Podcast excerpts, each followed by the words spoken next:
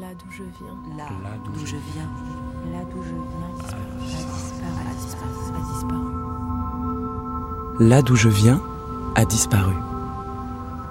D'après le roman de Guillaume Poix. Réalisation Cédric Ossire. Deuxième épisode. Raphaël. Altavista. Salvador. Maintenant, Louis a peur.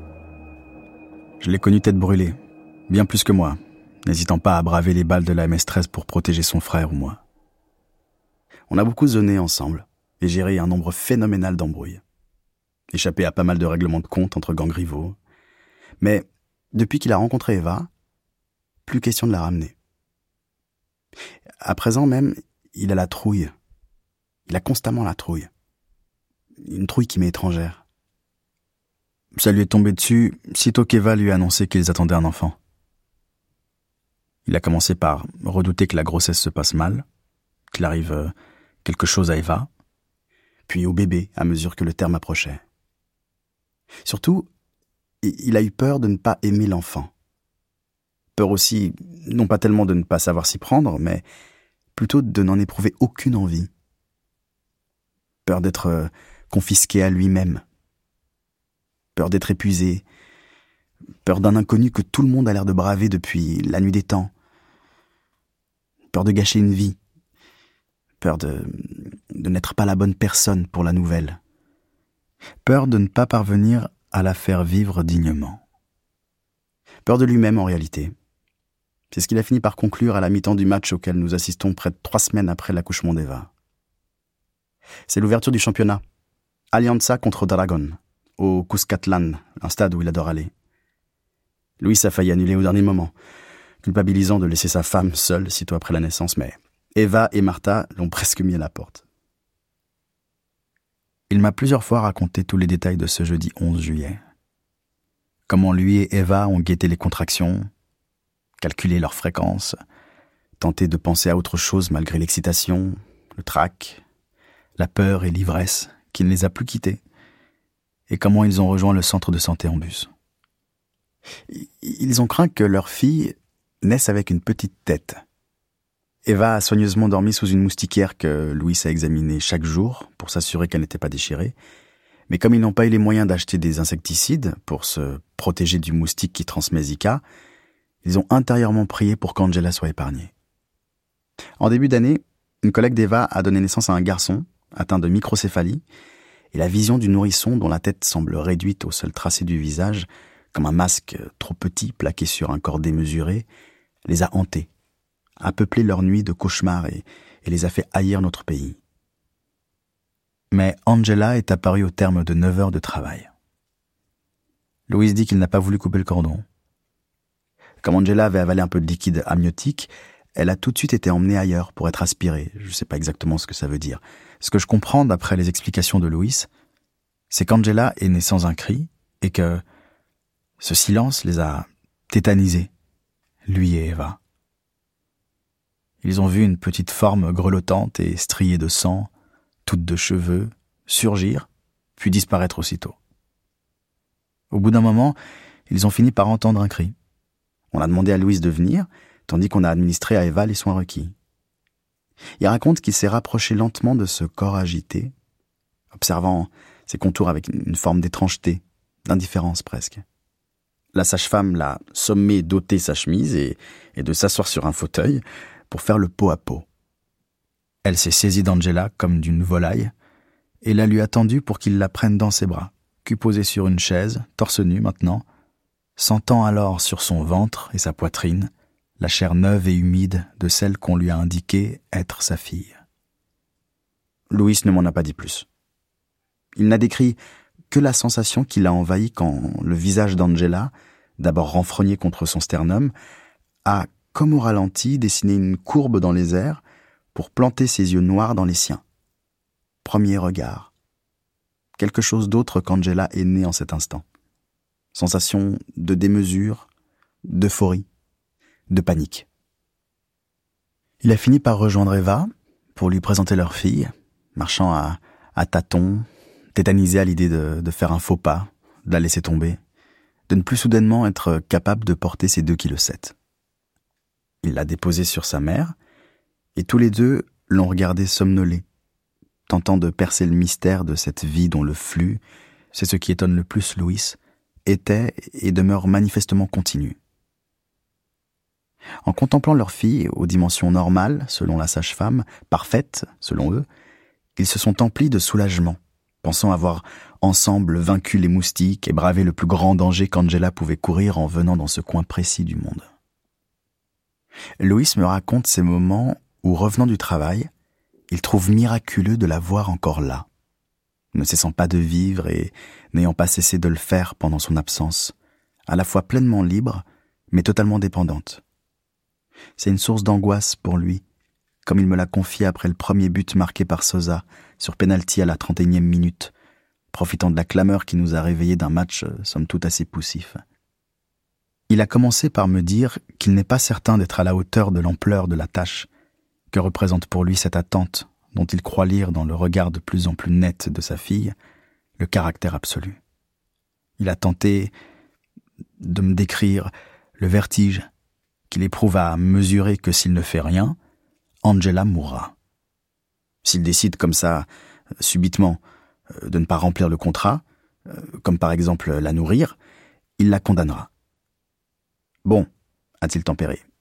Pas vraiment moi, euh, plutôt Eva. J'ai suggéré que le fait de se sentir exclu de cette relation primitive ne l'aide peut-être pas à occuper la place qu'il recherche. Il m'a contredit, arguant que il ne se sent pas du tout exclu, mais plutôt extérieur.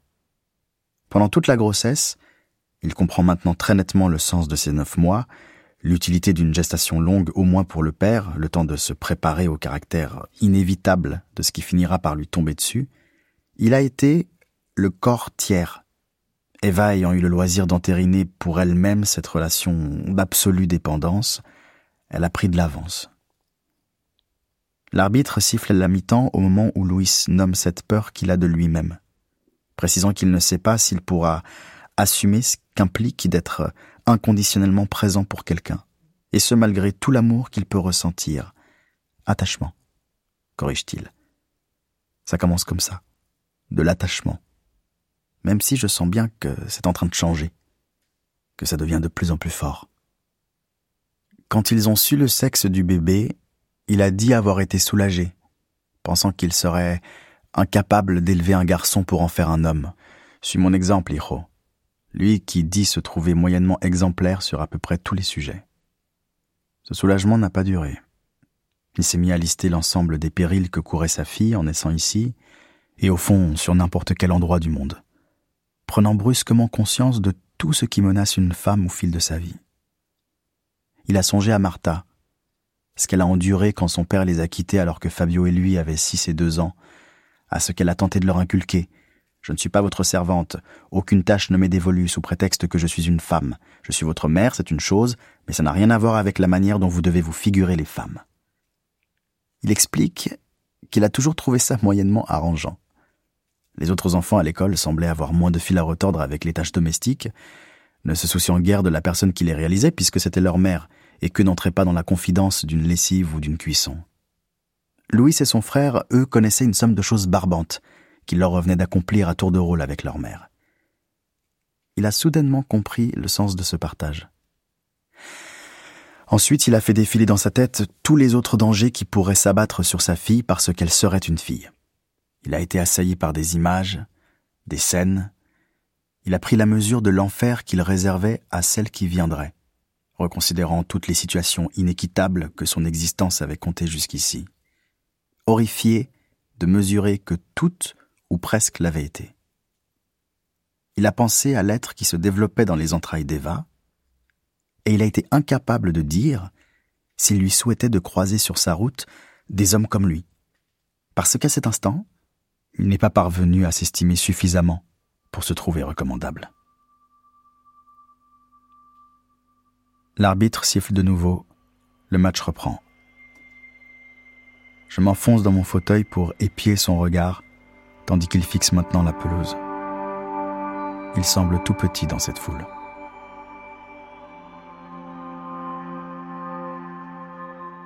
Lizzie, Somerville, New Jersey, États-Unis. Sarah m'a montré la vidéo sur son téléphone. Elle était scandalisée par les images. J'ai dû lui demander de se taire pour qu'elle me laisse regarder. Elle était en boucle. Elle n'arrêtait pas de commenter d'un ton indigné le chaos des corps fuyant la police, dans une campagne faite de prés et de champs de maïs, paysage assez banal et morne, interchangeable en tout cas, m'a-t-il semblé, pris en otage par un couvercle d'épais nuages blancs qui accroissaient la tristesse de cette plaine infinie. Je n'arrivais pas à regarder tant qu'elle m'infligeait son murmure outré.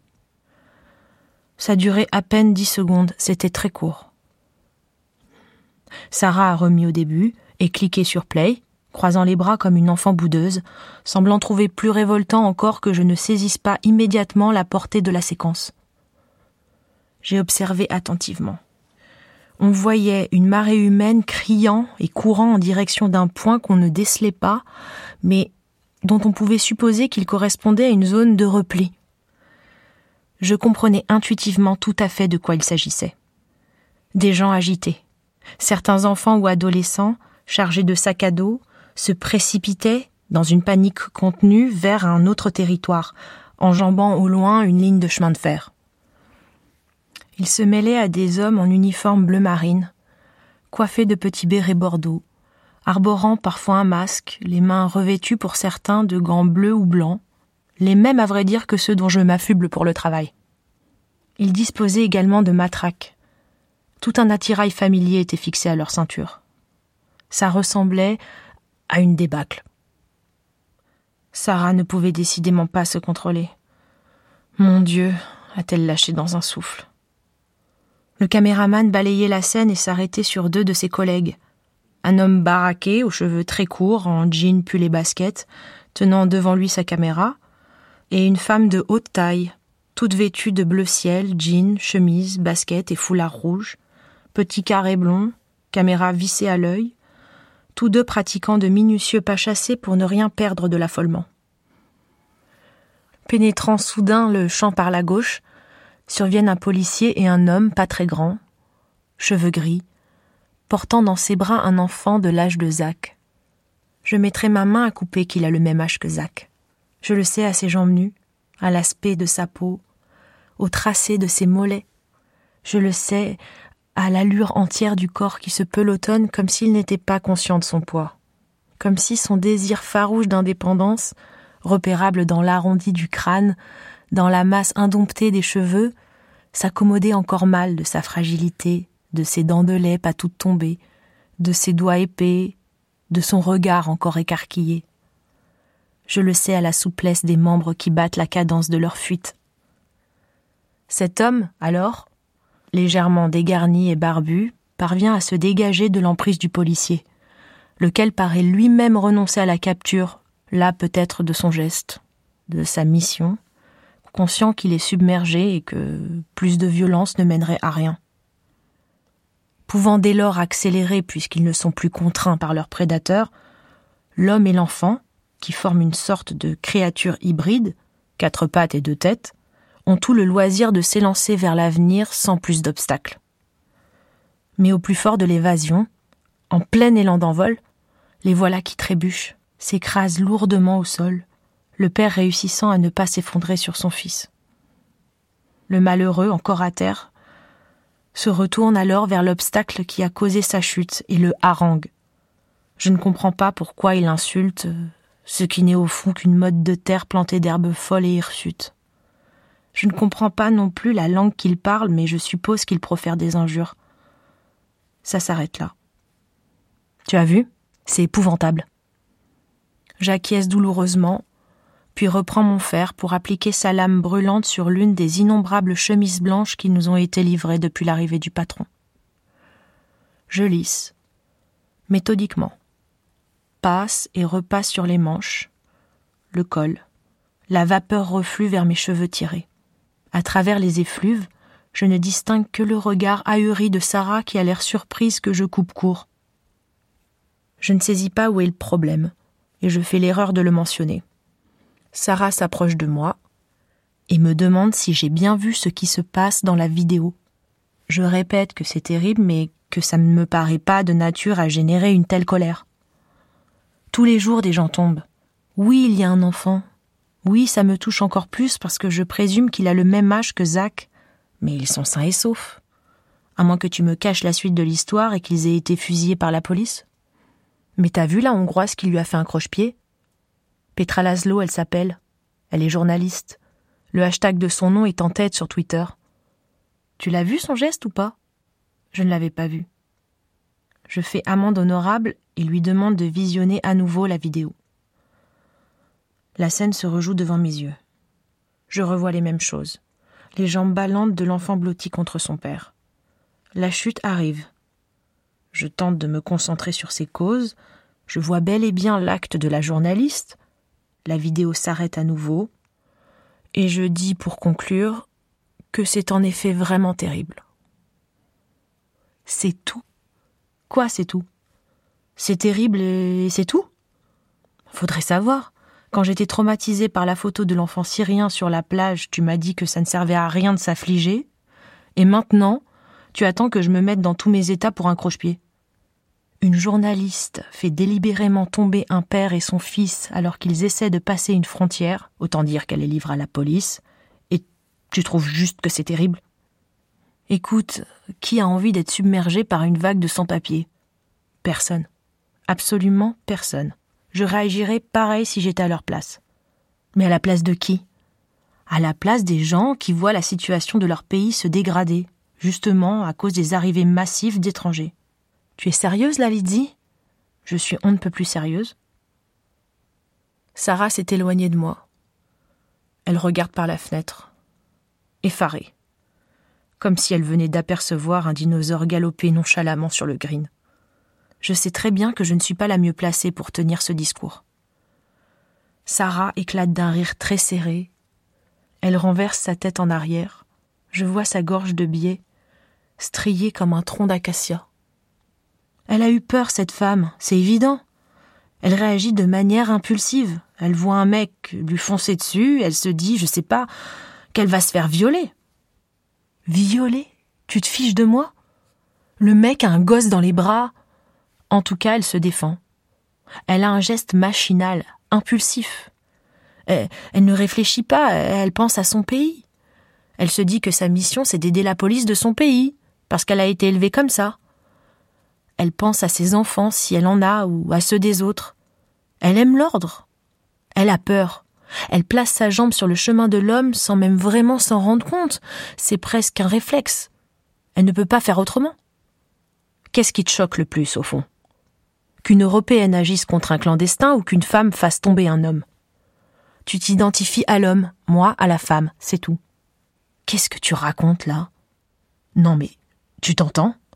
Si on avait fait ça, si on t'avait fait ça quand tu es arrivé ici, t'aurais dit quoi? T'aurais fait une fausse couche, tu aurais perdu ton fils peut-être en chutant. Et quoi? On aurait eu raison de te faire tomber? Oui. Pardon? Oui, on aurait eu raison. Je n'ai pas à venir dans un endroit qui n'est pas chez moi sans obéir aux règles.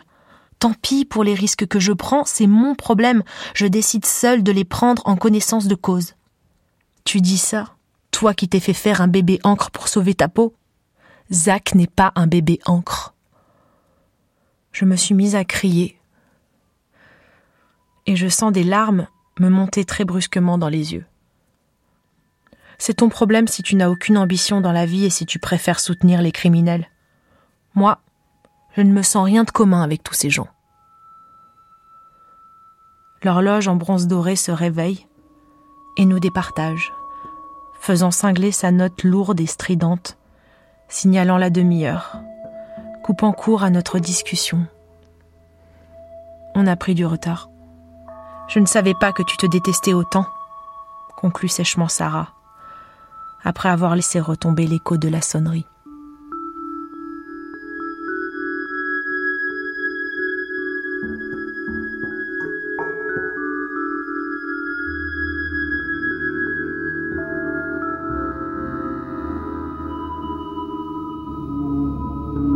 Martha, Alta Vista, Salvador. J'adore ce tissu. Je l'ai acheté sur le marché central pour la naissance d'Angela. Imprimé en couleur, il y a dessus les visages de Blanche-Neige, Cendrillon et la Belle au bois dormant. Cela, je les reconnais. Et puis d'autres que je ne peux pas identifier. Angela, qui a quatre mois maintenant, l'aime beaucoup elle aussi. Allongée sur le canapé, elle tourne la tête un peu brusquement. Elle ne tient pas encore pleinement sa nuque, parce qu'elle est attirée, je le vois bien, par les dessins de princesse. Alors, pour leur donner vie, je lui raconte leurs histoires, ce qu'elles endurent, et la récompense au bout de leur chemin. Une fois que les peines cessent, qu'un peu de répit s'annonce, et que vient le temps de plus radieux lendemain. Ces premières semaines de vie n'ont pas été simples, sans doute pas plus qu'elles ne le sont pour toutes celles et ceux qui ramènent un jour quelques kilos de vie nouvelle chez eux. La maison que je loue depuis plus de quinze ans est petite. Il y a une pièce à vivre et deux chambres, ce qui permet à Eva et Louis d'avoir un peu d'intimité. Mais les murs sont minces, et les pleurs d'Angela emplissent tout l'espace. On ne peut pas vraiment les isoler. Je me suis installée dans la chambre de Fabio. Longtemps j'ai dormi dans la pièce à vivre pour que Louis et Fabio aient chacun un endroit à eux. Je suis prête à regagner ce que j'ai temporairement pu nommer salon, si ça peut permettre à Angela d'avoir sa propre chambre et de ménager à Louis une vie de couple un peu plus ordinaire. Habiter chez moi ne correspond sans doute pas à leur idéal de jeune mariée. Mais Louis refuse catégoriquement que je leur laisse ma chambre. Enfin, la chambre de Fabio, que j'ai réinvestie. Rafa m'a aidé à collecter des vêtements. Et on a fixé ensemble sur un pan de mur de leur chambre quelques autocollants d'animaux, un ou deux écureuils. Il y a un hibou aussi, des fleurs et des champignons, et puis surtout un grand arbre gradué de centimètres pour suivre l'évolution de la taille d'Angela.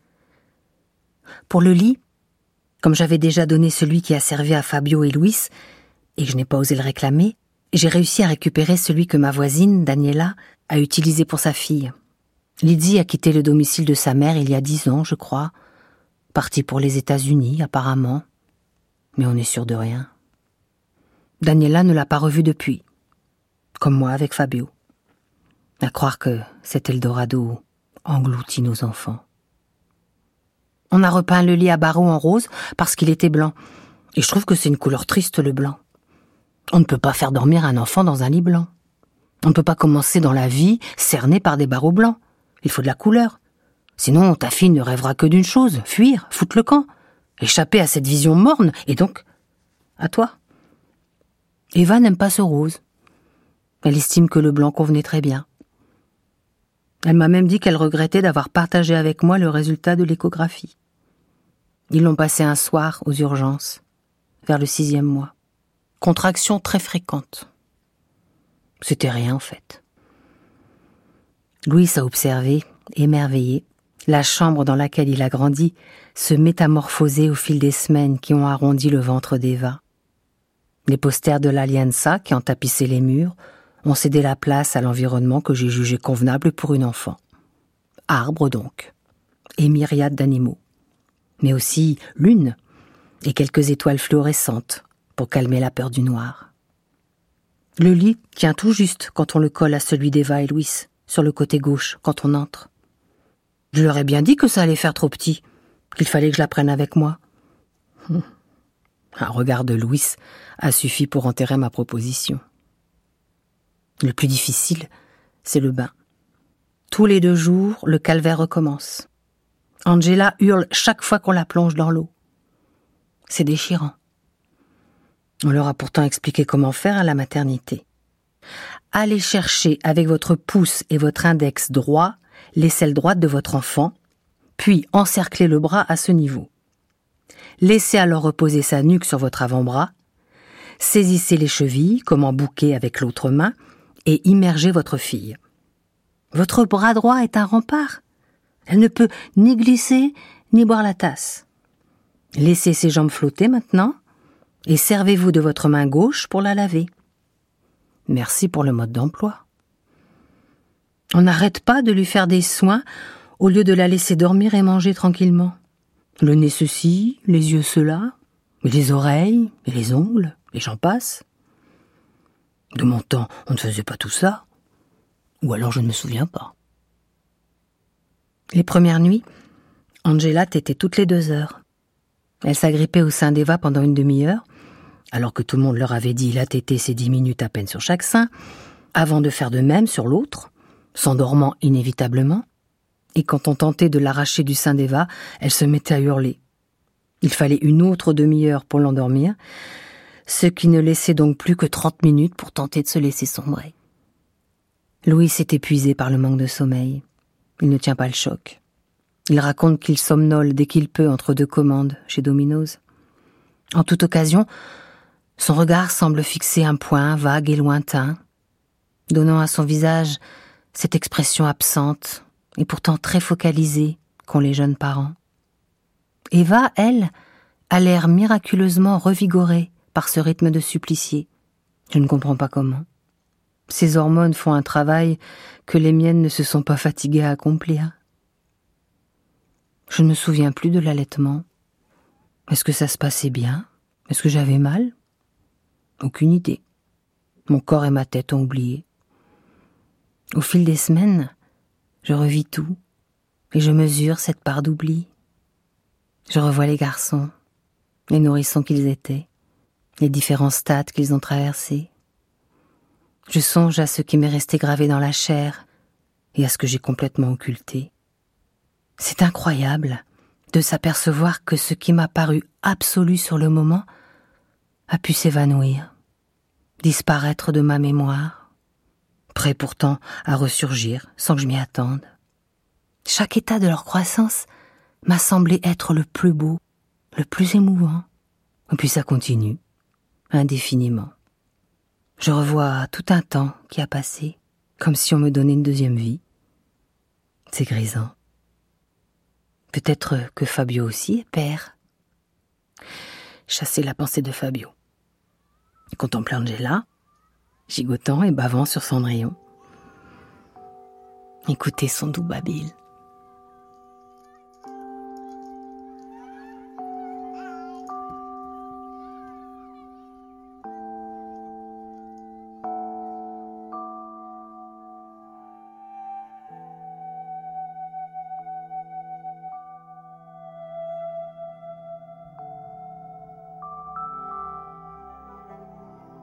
Là d'où je viens a disparu. D'après le roman de Guillaume Poix, publié aux éditions Verticales. Adaptation Guillaume Poix. Conseillère littéraire Emmanuel Chevrière.